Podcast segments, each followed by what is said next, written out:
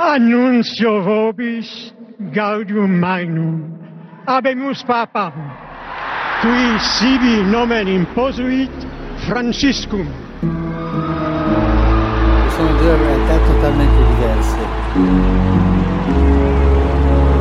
de la degradación ecológica y de la. Un pape réformateur Révolutionnaire? François, c'est d'abord un nom. Un nom qui s'est imposé dans la cité du Vatican et très vite dans le monde entier. Depuis son élection surprise il y a sept ans, il lutte sans répit contre ce qui pervertit selon lui le message de l'Évangile, se faisant l'avocat d'une Église des pauvres, une Église aimante et évangélisatrice.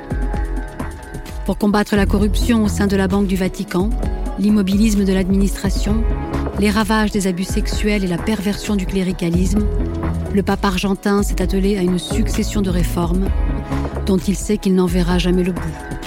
Je suis Nicolas Senez, correspondant permanent de la Croix au Vatican.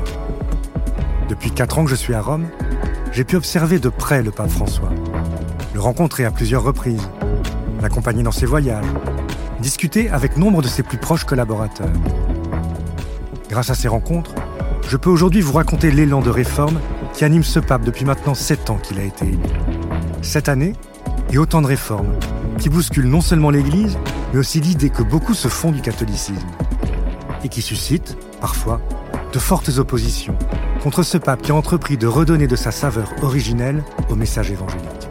Les sept travaux du pape François, un podcast original en sept épisodes du journal La Croix.